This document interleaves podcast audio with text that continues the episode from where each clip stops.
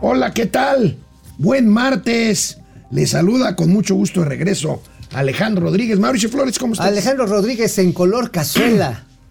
Bueno, ya así pues, como, como eh. horneadito bajo el sol guerrerense. Muy a gusto. Sí, ya así. Hasta olía a chicharrones cuando te acercabas. Eh, eh. Ahora sí, como tlayudito, Como como tla- tlayudito de Santa Lucía, Bueno, papá. espera, sí, tu embarradita de frijoles. Bueno, oye, amigo, vamos a ver cómo terminó la encuesta ayer para ver cómo vas a vestir a don, a, Ah, sí. al- A don Austericidio. A don Austericidio. Ahí está. Aquí están. Ganó el, que, el oaxaqueño quesudo. Órale. Y le ganó al poblano centón. Órale, pues ya. Ahorita a lo largo del programa vamos a hacer, vamos a hacer el striptease. El striptease de eh, Don Austericidio. Aquí ustedes van a poder presenciar sus miserias y cómo lo vamos a vestir como el oaxaqueño Bueno. quesudo. ¡Ay! Un par de buenas noticias hoy. Un par de buenas noticias, amigos. Suben las exportaciones en febrero, es una buena noticia. La industria manufacturera y concretamente la industria automotriz saca, saca otra vez la casta. Bueno, pero la industria automotriz está diciendo, oigan, no mamen, si hacen su reforma eléctrica, nosotros ya no vamos a invertir. Eso sí, esa es la bala. Ahora, otra buena noticia, una iniciativa para incrementar ¿El tiempo de vacaciones. ah, oye, ¿quién lo va a pagar? Pues, No. ese es el- Ese es pedo. ¿no? Digo, oye, de Oye, vacaciones. ¿estamos, ¿estamos en campaña política? No, ¿verdad? no, ¿para qué? No, no, no, no. Oye, pero además dicen que son vacaciones dignas. Bueno, es que hay que comentar mucho, ahorita lo comentaremos, porque México, según esto, es un país huevonzón más bien, y la verdad es que en términos de horas, de horas trabajadas, aunque sean muchas horas nalga, es un Ay. tema de productividad. Oye, güey, a ver. No es un tema de horas trabajadas. llegas a muchas oficinas y ves a la gente a de eso, acá texteando, por eso, no- viendo TikTok. no es un tema de tiempo- Viendo de tiempo de la jornada. Ah, no, No es- ya me estoy pisando la cola. No es un tema de tiempo de laboral, sino de productividad. Sí, claro. ¿De cuánto tiempo te lleva ejecutar las tareas? Bueno, los gatelazos no se los vayan a perder. Están Hoy que es exclusivos. martes 29 de marzo de 2022, se acaba el mes de marzo. Ya, y se acaba el primer trimestre. Ya, el primer trimestre ya. Ahora sí se mamó así. Oye, cuando empezaba el año decíamos, híjole, si quiera pasar con el mundo y madres, que pinche Putin se pone loco. Pues sí, vamos a empezar Momento Financiero. Esto es Momento Financiero. El espacio en el que todos podemos hablar. balanza comercial, Inflación, evaluación, tasas de interés, momento financiero, el análisis económico más claro, objetivo y divertido de Internet. sin tanto choro. Sí, Y como les gusta, peladito y a la boca. ¡Órale! ¡Vamos, réjete bien! Momento financiero. Bueno, dentro de todo lo que este programa dice del pesimismo y de que somos unos asquerosos neoliberales que, le Agoreros desean- del desastre. que le desean mal a este país, agoreros del desastre, hay una muy buena noticia que dio a conocer el INEGI. Y esta tiene que ver con el repunte de las exportaciones en el mes de febrero. Vamos a ver de qué estamos hablando. 16% apuntan hacia arriba las exportaciones, amigo. Fíjate cómo de, vienen de un menos 6.7% apenas, apenas en enero. Y bueno, el mayor avance en 20 veces, en 20 meses. ¿A qué se debe esto, amigo? Pues de que la economía de Estados Unidos se está recuperando, no la mexicana. A eso se debe, nada más ni nada menos. Pero es una buena noticia. Ah, bueno, finalmente para el núcleo exportador es muy buena noticia. A veces tiene efectos colaterales en la proveeduría de autopartes, de materias primas. Bueno, incluso hasta para elaboración de llantas. Yo sé que a nosotros no nos cuesta trabajo elaborar No, la llanta. La ayuda así ya está. Pero tiene su ciencia, como tiene su ciencia, por ejemplo, hacer las vestiduras, los arneses automotrices, la programación que ya se hace, por ejemplo, en Guadalajara, de los vehículos Kia, por ejemplo, ¿eh? y de los de, de Honda, ya también hacen programación de algunos de los cerebros. En fin, es una buena noticia, pero sigue estando acotado a uno de los cuatro motores de la, del crecimiento económico. Qué bueno. La verdad, a mí me encantaría pues, ser un exportador, por ejemplo, de chile poblano. No, pues es que se revenden bien las chilacas allá, mano. De veras, sí, sí, sí. Son unos taquitos de chilacas. ¿Sabes cuánto estaba viendo? ¿Cuántos, cuánto lo están vendiendo? ¿En dónde? En Nueva York. ¿Cuánto? En 2.50 dólares. ¿Dos, dos dólares cincuenta? 50, sí, sí. En un puesto así X, ¿eh? Bueno, pues vamos a ver. Vamos a ver cómo está compuesto este incremento en las Bien, ¿eh? exportaciones mexicanas. Ahí tenemos las exportaciones totales eh, La eh, variación, ¿no? Son la las va- esa es la variación. Ahorita vamos a ver los, mill- Lo los bueno que millones. lo hacen desestacionalizado, es decir, Sí. le quitan el efecto de los periodos de poca actividad económica y lo estandarizan. Fíjate, 16% el avance porcentual de las exportaciones totales, pero de ese 34%, casi 35% son las automotrices. Sí, la variación. Pues no que había este escasez de componentes y la cadena de valor y Bueno, la cadena sí, logística. no, sigue habiendo. Sin embargo, los chinos también empezaron a darse cuenta que tenían que exportar. Poco a poco también se han recompuesto, todavía no del todo, las rutas de distribución naval, porque estos componentes se mandan en barco. O sea, mandarlas por avión lo hace pendejamente caro. Por lo tanto, pues las navieras, que son cuatro a nivel mundial, las que controlan parte en el pastel, pues empezaron como que a agarrar la onda. Y aquí lo interesante es, ya en algunos lugares de los mismos Estados Unidos y de Canadá, pero no en México, se están empezando a hacer inversiones para hacer la proveeduría en la región. Ok. ¿Eh? Sí, sí, digo, Silicon Valley que durante décadas estuvo mandando toda la manufactura a Asia, como que ya se dio cuenta que no es tan buen negocio, sobre todo cuando tienes un mundo de bloques. Y un mundo de bloques y un mundo de locos. Y de locos, de bloque con locos. lo De cual bloque con locos. Bueno, a ver, y en este tema de las exportaciones, Eh. ¿dónde están las exportaciones petroleras? A ver, vea. Es muy interesante ver, a ver, Bueno, primero vamos a ver cómo se compone. Bueno, ahí tenemos Pues son exportaciones. variaciones porcentuales, ¿no? 50 y, sí, variaciones por 53% se arriba las petroleras, automotriz 31.8%, manufacturas no automotrices 25.6%, extractivas no petroleras por supuesto 24.6% y agropecuarias 5.3%. Sí, sin embargo, esta variación, quiero insistir, aquí lo relevante es ver la composición, es la estructura que explica esto. Ahora, ¿por qué crecen tanto las exportaciones petroleras y también las importaciones petroleras? Pues por el pinche precio. Oigan, aquí ya está mostrando chichi. Uy, Amigo, papacito. Nos vamos a exportar huesitos. Huesitos. Bueno. Oye, pero a vamos ver, tenemos otra gráfica. Tenemos otra gráfica en donde comparamos ahí precisamente la ver, parte de la exportación eh, petrolera. A ver, yo ya no entiendo algo, amigo. Explícame, por favor. Eh, Bueno, eh, va- vamos a ver la siguiente gráfica. Ahí la tenemos. Ahí está. Explícame algo. Fíjate cómo crece la exportación de petróleo crudo. Ahí tenemos, aquí sí es una variación en millones de dólares. Eh, en miles de millones de dólares. Tenemos las exportaciones en términos eh, de dinero, 46.200 millones de dólares más, pero 2.240 más en términos petroleros. Explícame, pues no que ya eh, no íbamos a exportar petróleo, que porque A vamos ver. a producir nuestras propias gasolinas y las Oye, refinerías. a ver, a ver. No hay loco que come alumbre. Así para pronto. O sea, de, de taco, de lengua me como 10 tacos. No, sí, que viva la soberanía energética. Oye, güey, pero está como a 120 el, el barril. Vende. Vende, güey. Oye, y la gasolina, este, Oye, al rato ¿estás vemos. criticando al presidente López Obrador? Sí, claro. Oye, pero a ver. México también registró ayer, Pemex dio a conocer un récord en la producción de gasolinas. Hay otro incremento.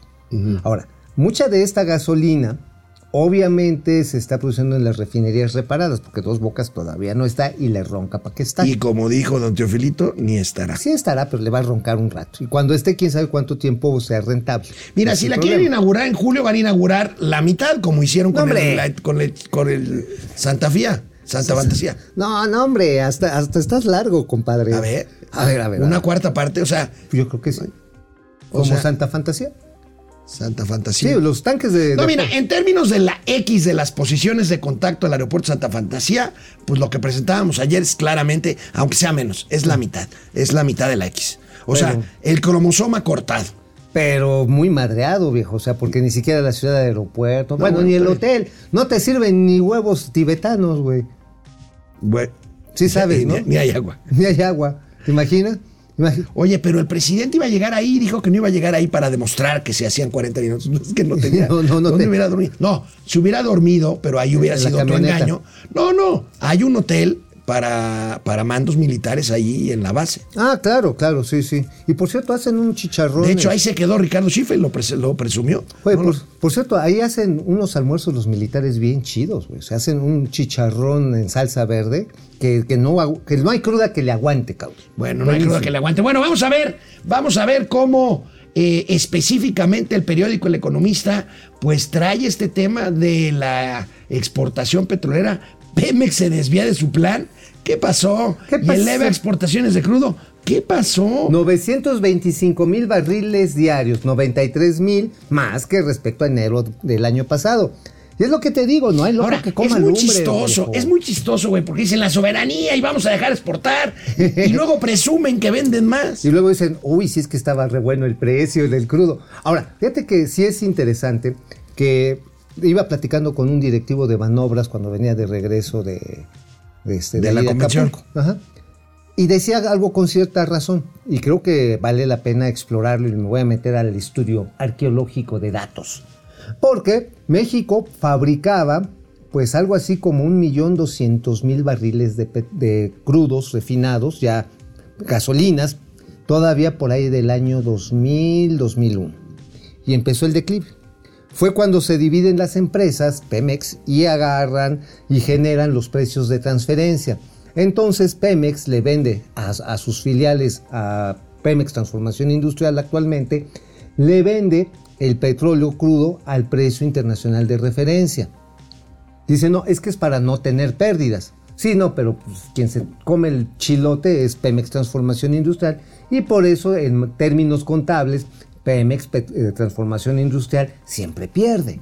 Pues sí. No hay un costo directo sacado del pozo como hacen otras empresas integradas como Sucol. Bueno, vamos a ver cómo está el valor porcentual y el valor total de las exportaciones de crudo. Fíjate, eh, pues ahí está el rebote. eh, en febrero, 925 mil barriles diarios vendidos. Vendidos. Por 2 mil Malditos neoliberales nos traicionaron, malditos tra- neoliberales nos agarraron. Oye, si en yo fuera Chayo, pendeja". yo estaría enojado. Y Claro, diría, oigan. ¿y la soberanía dónde está? Sí, Me están dando soberanía por tamal. O sea, en otras palabras, pinche Felipe Calderón, ¿por qué haces esta chingadera? A mí me prometieron pobreza, cara. Llora, me la cumplen, carajo. ¿no? Pues sí. A mí me prometieron mediocridad. Me prometieron un aeropuerto jodido. Bueno, eso sí ya lo cumplieron. Bueno, eso sí ya lo cumplieron. Oye, por cierto. No, no, no. ¿Qué, qué? A ver, oye, No, mira, no, cuando, mira, hay, mu- mira. cuando hay personas Mira. muertas de ver, por medio no hay que hacerlo. así. Así se está desnudando don Austericidio. ¡Hiu, hiu! Bueno, vamos al siguiente de nuestros temas. Fíjate que interesante la declaración del secretario de Hacienda y Crédito Público, que a partir de la bancaria como que, bueno, dio muchas entrevistas, este, a ver Anduvo, si... anduvo en a ver, gira. anduvo en gira, que bueno, ahí vimos a nuestro amigo Wilhelm Oye, Hasselhab. Oye, a incluso nuestro ¿sabes amigo? Eduardo Marín. Oye, sí, por cierto, me dio mucho gusto ver a Wilhelm, que ya tenía un ratote que no lo miraba ni lo vichenteaba. ¿Y sabes qué es lo más curioso? ¿Qué? Compartí mesas ahí con el secretario, ahí en, el, en la tábola, en el restaurante italiano. Eh, ah, sí, cenaron ahí. Sí, sí, llegaron, cenaron, nosotros estamos en una mesita al lado. Hola, ¿cómo está, secretario? Me firma este billete de 500 varos. Es que no siempre se puede tener la firma de un personaje histórico. ¿Y Muy cómo te lo tomó bien? Bueno, Sí. muy. Eh, sí, ¿Iba con Wilhelm a cenar? Iba, iba con Wilfen y con el subsecretario Gabriel Llorio. Ok. Ajá, sí, entonces, este. Pero a mí me sorprendió que haciendo el pinche calor, bueno, no hacía tanto calor como otras veces. No, no hacía tanto calor. Iba De, ataviado de saco, de de, riguroso. riguroso saco. No iba sin corbata, pero iba de riguroso. Bueno, ayer le hizo una interesante declaración a nuestro querido amigo Oscar Mario Beteta en su programa radiofónico. Dice, dice, citado ¿Tenemos por el pista? economista, dice, si tenemos la cita del economista, dice algo muy interesante el secretario de Hacienda. A eh, bueno, primero dice que la publicación, ahí está, preferible estabilidad cambiaria que bajas, tasas. ¿Tú qué prefieres, amigo? ¿Melón o sandía? ¿Tú qué la prefieres? ¿Toda adentro o nada afuera? pues bueno, mira, realmente, pues eh, se trata de, yo diría, básicamente de un sofisma. Ah, caray. ¿Sí? O sea, parece una verdad irrebatible, pero no es tal. O sea, realmente lo preferible es que hubiera crecimiento. Ok. Ajá. O sea, a ver, ¿para qué te sirve la ver, estabilidad record- cambiaria? Bueno, es, es un tema diferente. Las tasas Totalmente. altas Ajá. reducen el crecimiento O con, el, reducen. con el fin de abatir la inflación. Bueno, las tasas altas lo que pretenden es que sube el costo del dinero, el primer paso. En un sistema financiero con poca profundidad, como ya nos lo explicó Jonathan Gir en su momento, realmente, pues que subas mucho las tasas no va a impedir que las empresas y las personas que necesiten crédito lo consigan dentro o fuera del sistema bancario. Y afuera quiero hablar que ir con los pinches agiotistas, hasta con los narcotraficantes y que te presten una lana, ¿no? A riesgo del- de que te corten los tompiates en cierto momento. Bueno, ¿qué pasa con el tipo de cambio? El tipo de cambio tiene una mayor profundidad porque México tiene una fuerte interacción de componentes importados en todo. Desde el pollito, el huevito, si me agarras un poco de confianza también en los componentes de las computadoras, de las televisoras, de todo, y por lo tanto una variación de tipo de cambio tiene un efecto más extendido sobre el precio general. Ok, entonces tú crees que el, secretario de Hacienda plantea un falso debate entre Sí, que claro. prefiere Sí. tasas altas a este, que pre- perdón, prefiere estabilidad cambiaria a tasas altas. Claro, finalmente lo, Bajas. Lo ideal es que tengas mayor crecimiento y aunque ese crecimiento de manera inercial te hace que tengas un mayor nivel de industrialización, eventualmente cuando hay crecimiento te puedes plantear más fácil la manera en que sustituyes importaciones. Bueno, pues ahí está. Pero bueno, ¿qué más bueno. dijo, señor Campos, por favor? A ver, ¿qué Ahora sí, bueno, sobre el tema de el secreto revelado. Dado. ¿Qué El jueves pasado, la el viernes pasado, la publicación de la información sobre el aumento de la tasa de Banjico fue totalmente involuntaria por parte de nosotros. ¡Madre! Oye, ese es otro sofisma. Oye. Perdón, secretario. Pero entonces, a ver, usted le dijo lo que no le quiso decir Al o la tarjetita que le envió diciendo acaban de decidir en la, en la Junta de Gobierno del Banco de México aumentar a 6,5% la tasa de interés. eh, se la mandó ahí alguien Discretamente. usted no quería mandársela. Ok. Así se quedó. Encueradito. Atentamente. Encueradito. Encueradito. Así ya.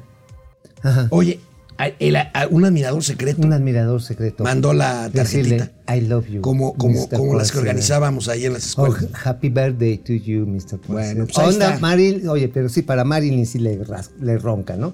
Ahora, a ver, algo totalmente involuntario, amigo. Honestamente, yo quiero pensar en la bonomía del señor secretario. No, yo creo que es un buen tipo. Sí, yo también. Pero, pues no fue demasiado cándido Mira, amigo. o desconocedor de partes elementales. invertí muchas horas de pláticas con amigos, colegas, banqueros, comunicadores en los pasillos de la Convención Nacional Bancaria el pasado jueves en la tarde, no, más bien el viernes en la mañana, este, y ninguno pudimos llegar a otra conclusión de que bien pudieron haber sentado por un lado los estrategas del Banco de México, que no tiene, por cierto, comunicador nombrado, Todavía. y eh, el señor William Hasselhoff, que es un tipazo este, ahí en, en Hacienda, para generar una narrativa creíble para sortear la crisis que implicó este eh, desliz del presidente Yo de la digo que República. no fue desliz. Bueno, desliz, No, digo- lo digo. Desliz el ver, del tipo de cambio. cabrón. Desliz lo digo este, eufemísticamente, porque el presidente, y lo escribí en mi columna de ayer, hoy la voy a grabar, por cierto, la voy a subir a mis redes sociales, el presidente dijo lo que dijo porque sabía lo que estaba diciendo, sabía lo que quería ocasionar. Claro, claro. Y, y el presidente le dio un llegue a la autonomía del Banco de O sea, México porque- y después se disculpó de dientes para afuera. Sí, digo, digo, porque eso de que, ay, sí, mamá, me cogí al pollito, pero no sabía que me estaba cogiendo al pollito. O sea, neta. Oye, No te estabas dando cuenta que te estabas cogiendo. oye, No, eso- te, no te estabas cogiendo. Eso pasa en las Oye, no. granjas. pues eso lo dicen todos los... Los banqueros. y los pederastas. También. Pues digo, ¿qué le faltaba para eso al Banco de México? Después de tremendo empujón de, de un extraño eso- enemigo. Eso, eso, eso de Doña Austericidio, más que una túnica oaxaqueña, Ah, parece una camisa de fuerza, hijo. Pues mira, ay, se me cayó, pero aquí va. Aquí va el chalecito. Y ahorita lo terminamos de vestir. Bueno, amigo, a ver, A ver, concéntrate en lo Ya, que ok, te compete. ya, ya, ¿De qué escribiste hoy? Ya ni me acuerdo. ¿De dónde ver, quiere? la ¿De dónde razón, quiere? La razón. La razón es una buena columna. Ay, la de por- la razón. Ay. Excepcionalmente es una buena columna. Ahí está, mira. Es un anuncio importante. Muy ¿Qué va a relevante. cambiar esto la televisión, amigo? Bueno, convierte lo que son las producciones, son 10 producciones noticiosas de Televisa, en una plataforma de alcance global. Ajá, N más o Noticias más.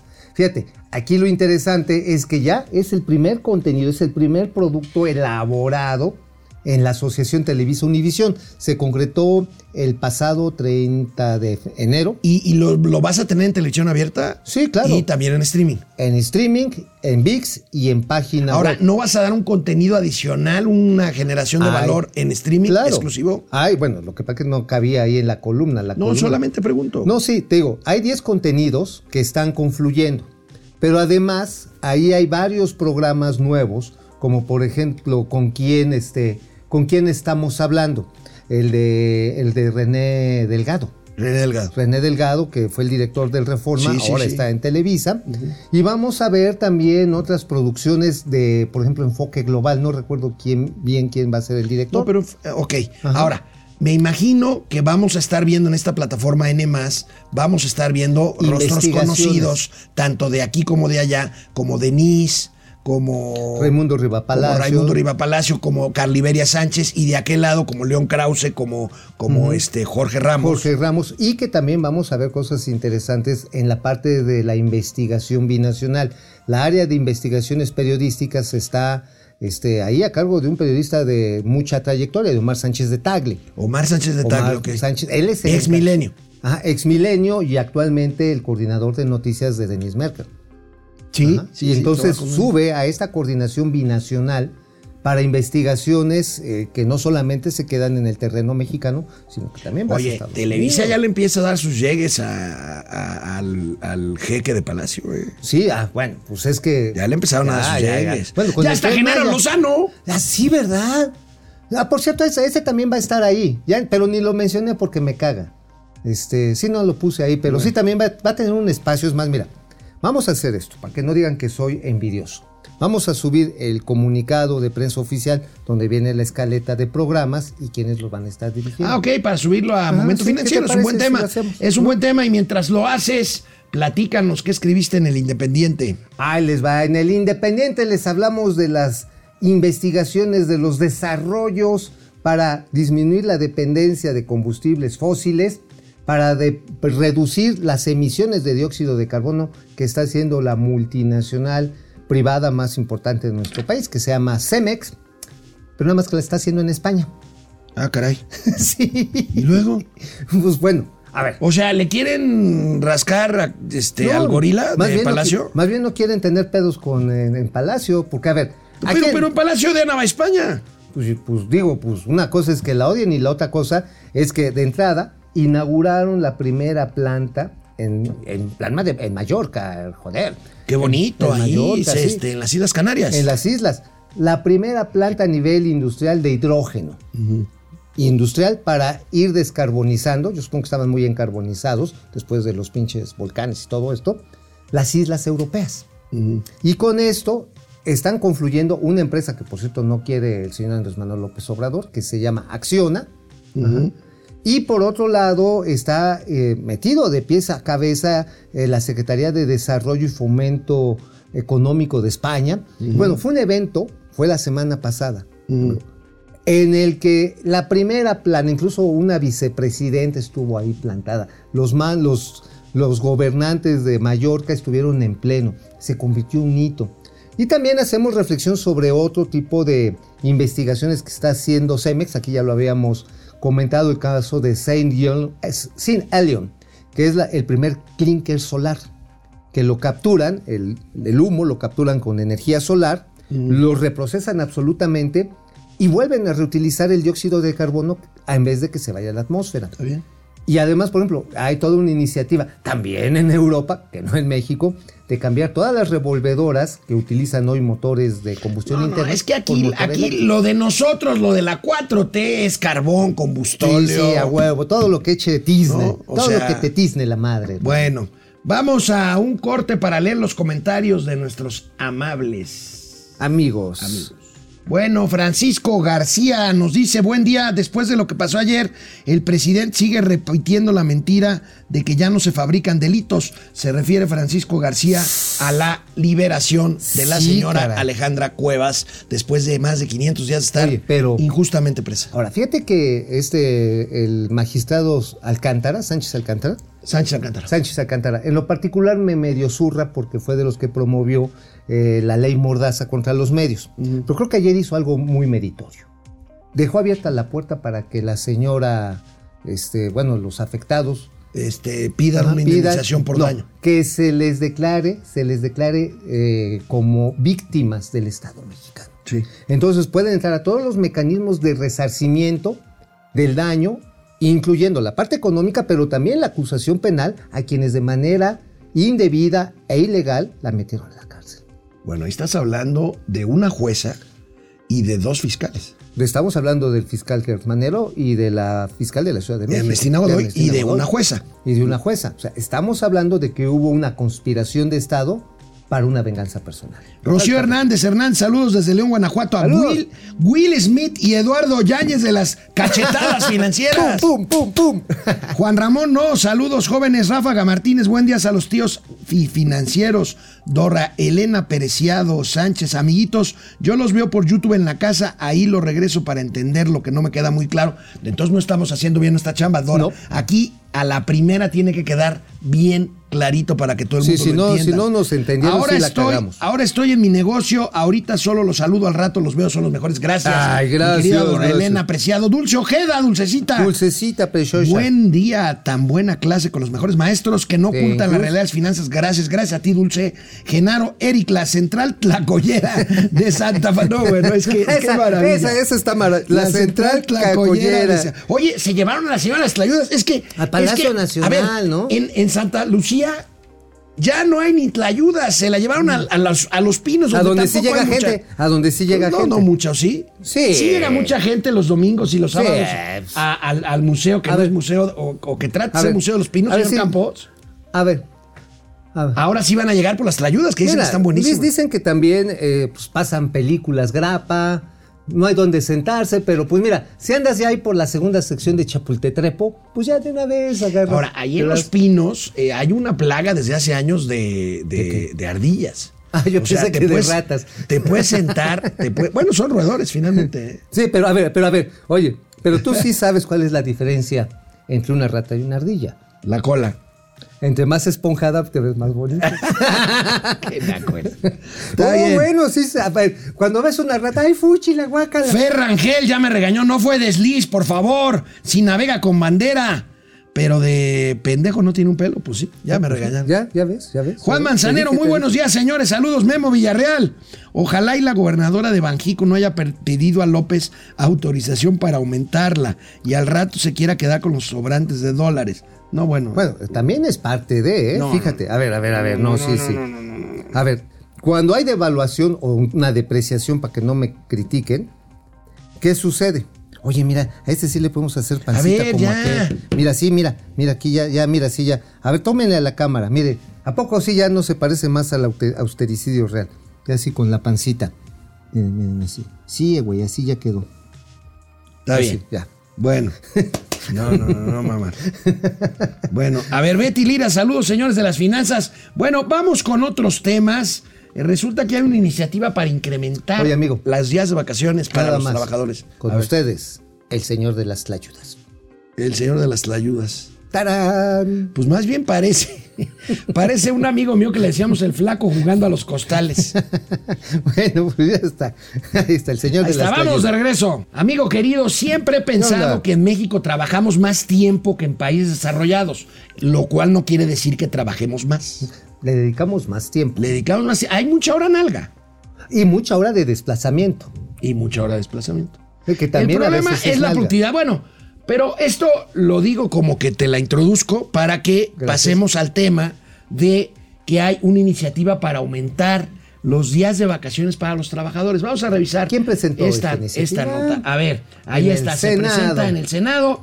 Es un senador de Morena. Pues claro, pues si están. A huevo. este, bueno, en el Senado se discute una iniciativa para dar más días de descanso a los empleados. Fíjate, los mexicanos trabajan alrededor de 2.137 horas al año, mientras que en promedio de los 38 países de la OCDE trabajan 1.730 horas. A ver, bueno, o pero- sea, Pero insisto, hay una bajísima productividad. o sea, 300 horas menos.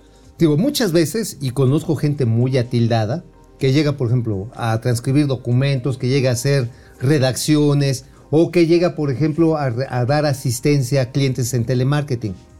Podrían haber terminado o terminan su trabajo cuatro horas, pero por el tipo de contrato que tienen, se tienen que chingar otras cuatro horas y o les ponen tiempo extraordinario o se la pasan sin hacer nada. Mira, oye, yo nada más te voy a decir una cosa. Aquí cuando llegamos a hacer, flexibilidad aquí en, laboral. aquí, en- aquí, aquí tenemos un jardín muy chiquito, pero muy digno, muy mono, aquí en los estudios de Momento Financiero. Y luego llegamos a hacer los viernes carnitas asadas. Bueno, pues el señor, el, el- el señor, el señor Campos y el ex becario y el ingeniero ponen a sonar el taxímetro aunque estén en la carne asada. O sea, Ah, sí, sigue sonando su tiempo de paga, ¿eh? Sí, claro, sí, le hacen a, le hacen a las dos cosas. Sí, sí, Le sí, hacen sí, al chef, Sí, sí, al taquero y le hacen al productor. Sí, sí, sí, Digo, sí, sí. A ver, es que esa flexibilidad de trabajo es la que no hay.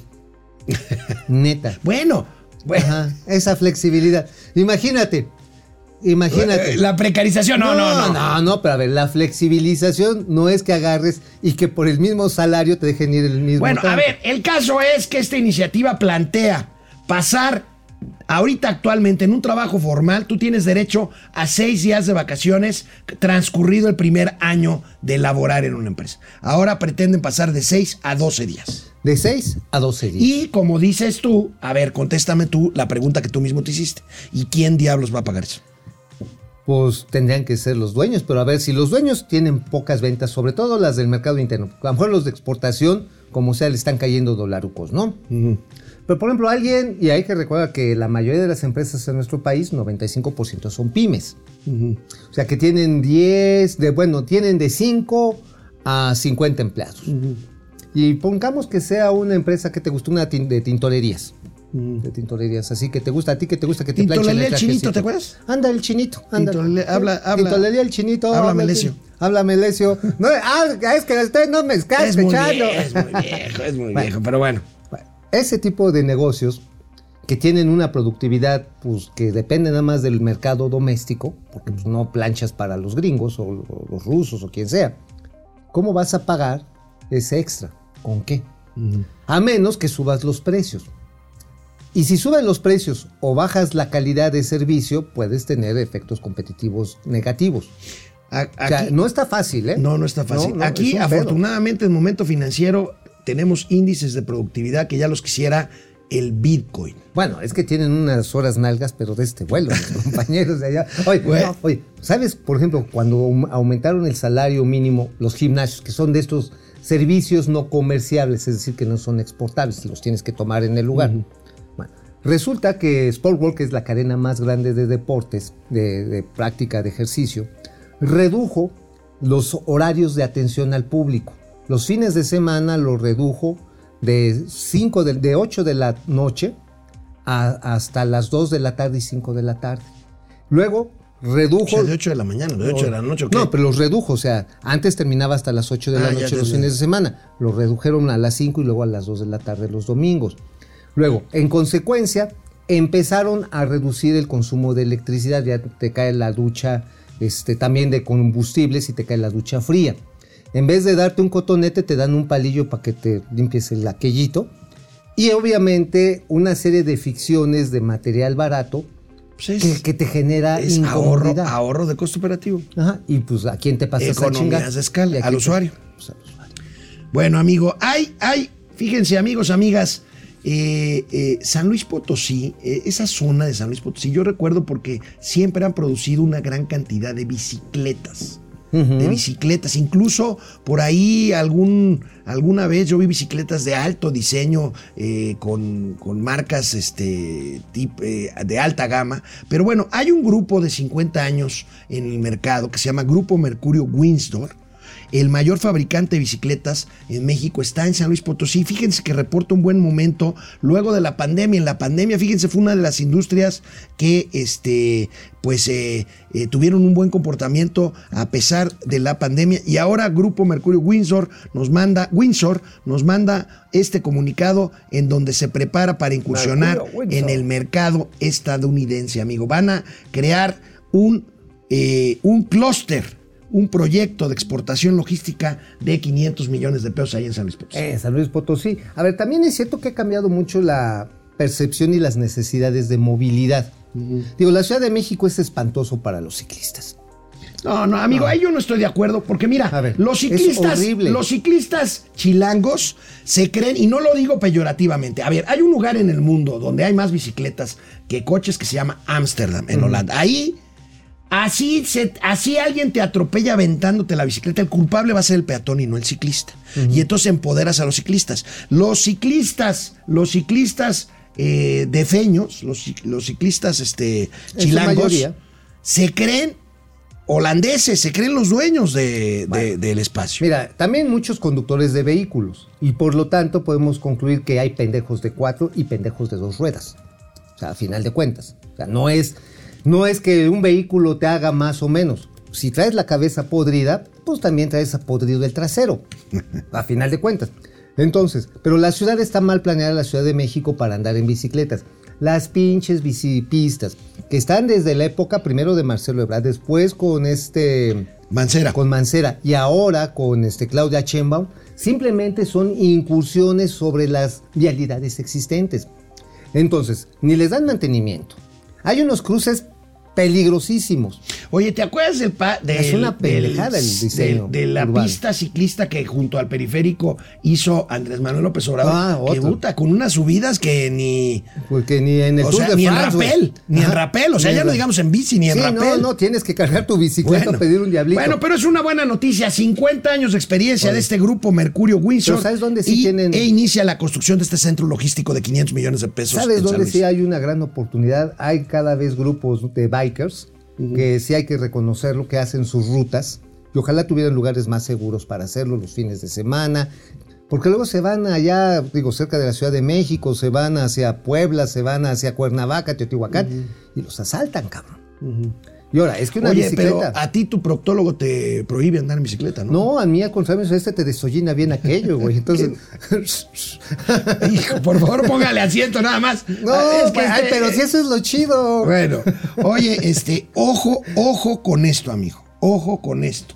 Ha pasado un tanto cuanto desapercibido. Ya habíamos dicho que había lugares en China que se estaban volviendo a confinar por brotes de COVID-19. Yo no quiero ser catastrofista, pero la capital financiera de Shanghái, la segunda ciudad en importancia en China, la más poblada, no me lo van a creer, la más poblada, aún más poblada que Pekín, es Shanghái. ¿Y? 26 millones de habitantes anuncian un confinamiento ¿Otra por vez? COVID. Ahí está. Ver. Esto, no es, esto hizo que bajaran los precios del petróleo. Pues, pues es una señal de que China va a volver a confinarse. Sería, va a tener menos sería una tragedia. ¿eh?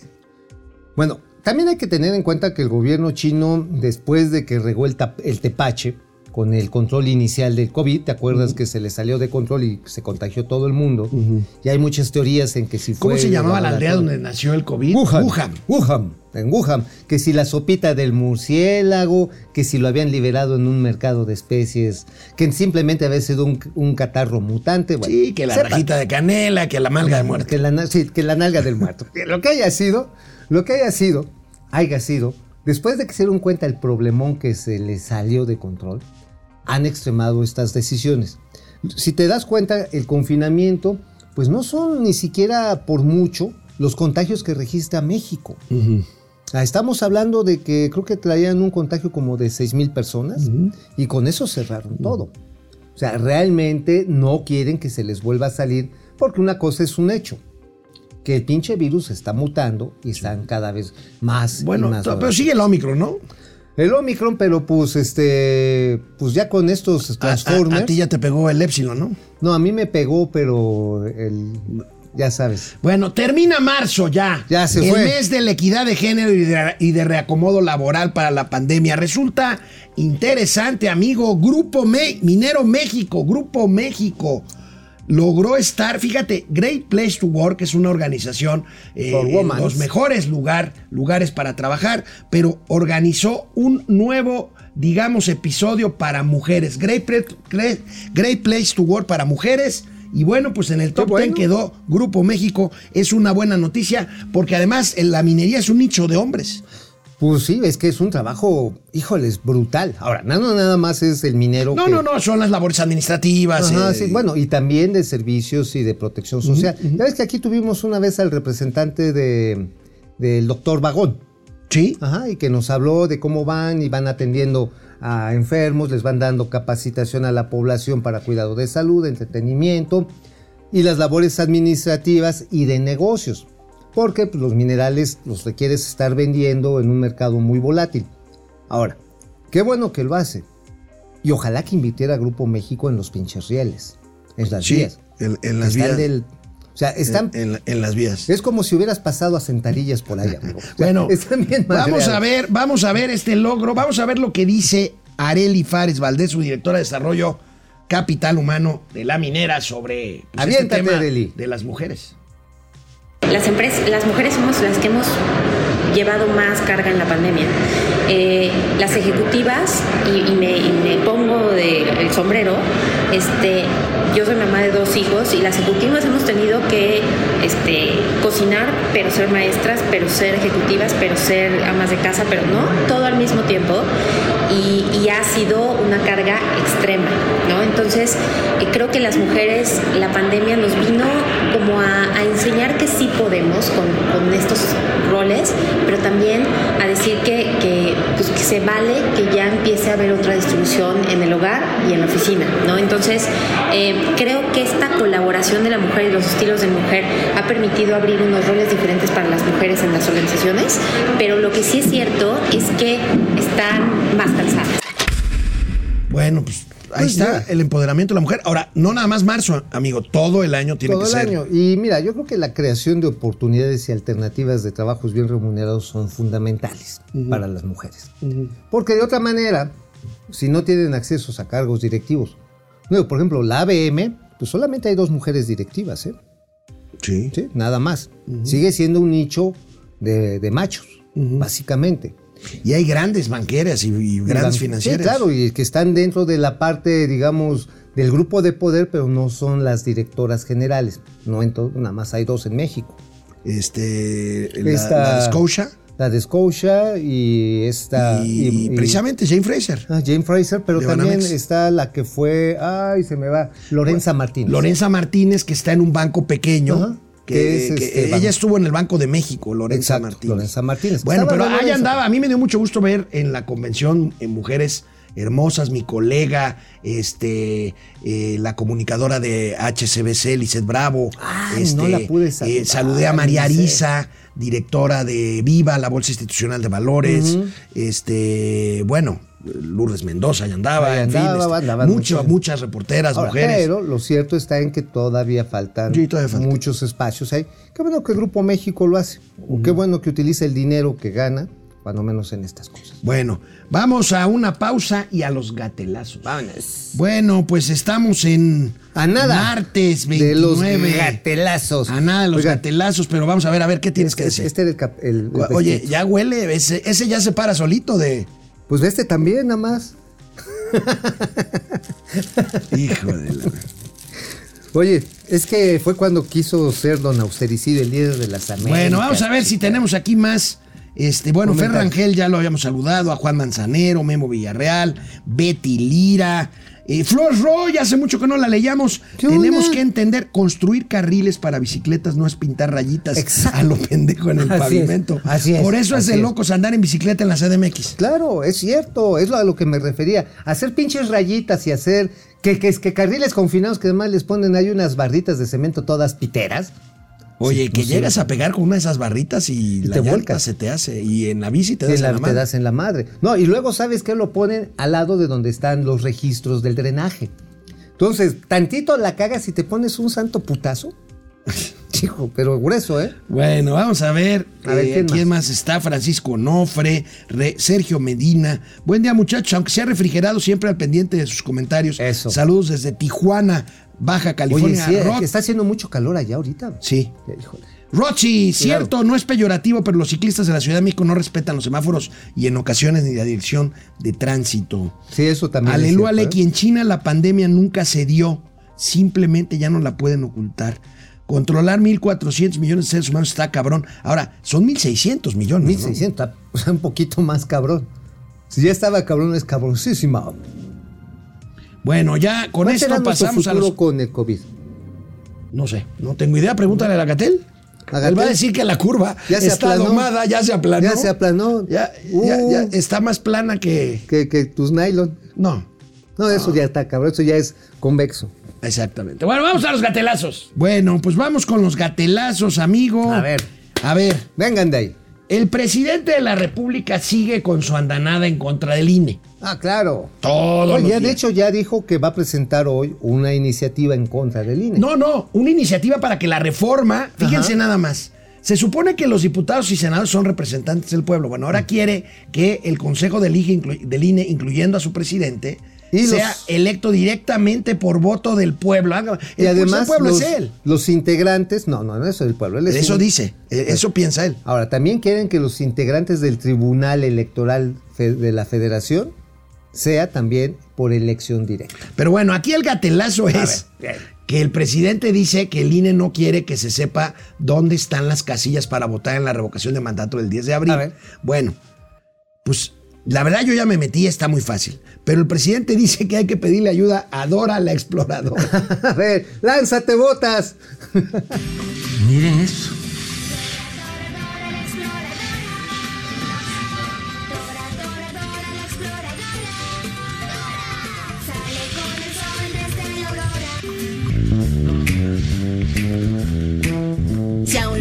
Quieren llegar, a mí deben consultar. So- Aviso a los ciudadanos de las secciones electorales.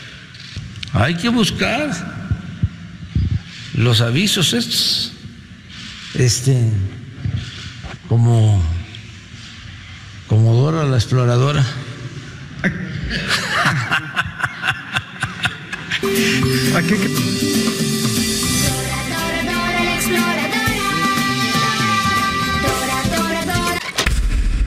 Oye, entonces Lorenzo. Córdoba es el zorro. Voy- voy- Ya ves que el zorro siempre es el que le hace el mal, la ma- Oye, mala onda a Dora, la exploradora. sí. Ajá. Voy- a aplicar un Mauricio Flores. A ver, bien. Aplícalo. Híjole, ahí Tú, sí. tú, tú, añérate, hermano, este añérate. gatelazo fue de la mamá del personaje que se cita en la caricatura en cuestión. Sí, mamadora, sí, la verdad. Oh. no. Oh, bueno, Oh. pues déjame, déjame ser. Oh, bueno. Déjame. A ver. Si prosperara la reforma electoral de AMLO, ¿a quién ves como presidente del INE? Pusimos una encuestita. A ver, ¿y quién sería? 48% de Pigmenio Ibarra, 28% Mario Delgado y 24% Cuitado García. Dios nos ampare. No, bueno. Nos ampare, por favor. Bueno, A ver, lo que- el planteamiento del presidente es finalmente la oclocracia al poder. ocloclasia. Sí, la oclocracia. El vulgo, la Eh, perra eh, del la La el perriux. Bueno. Digo, ya sin ningún filtro. Bueno, el presidente de la República sigue culpando a todo de los de todo a los medios. Ayer Ah, con lo de la ¿no eran los supuesta neoliberales? Ayer ayer hubo una supuesta balacera en el aeropuerto de Cancún. ¿Qué querías? Escucharon ruido, detonaciones, resulta que no fueron, pero bueno, le Una echan la culpa a los medios que quieren. escandalera. La verdad es que hay psicosis por la situación de seguridad. Incluyendo en Cancún. Pero bueno, vean cómo lo trata de justificar el presidente de la República. Lo ocurrido ayer eh, de lo supuesto balacera que se había reportado algunos medios locales allá en Cancún, esta conmoción generalizada de los actos de violencia, pues de- de- definitivamente llevaron a que muchos medios de comunicación hicieran esta difusión profusa de actos de violencia cuando en realidad pues se trataba de que se habían tronado unas bandas. ¿Cuál es su impresión? Pues es que andan solo en busca de, coloquialmente hablando, de las podridas. En eso andan. Entonces, este, inventan. ¿Qué fue lo que sucedió en el aeropuerto de Cancún al mediodía?